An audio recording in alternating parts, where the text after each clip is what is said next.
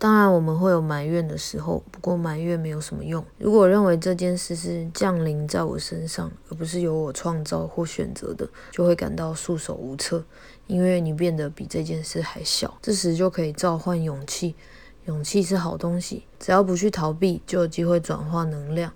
譬如在心中默念 AC 魔术句：生命中的一切都来得轻松喜悦，充满荣耀。生命中的一切都来得轻松喜悦，充满荣耀。很有用。我因此很少被雨淋湿，对自己温柔，提醒自己当下没有任何问题，是头脑在骗你。讲真诶，当下你的头脑和你一样都不知未来会怎样，未来是未知的，先去怕了就没意义。活着是为了寻找新的体验，而非重现已知。体验也将带来觉察，所以练习臣服于状态。色不异空，空不异色，色受想行识皆为不断变动的空无。胜利则在臣服之中赢得。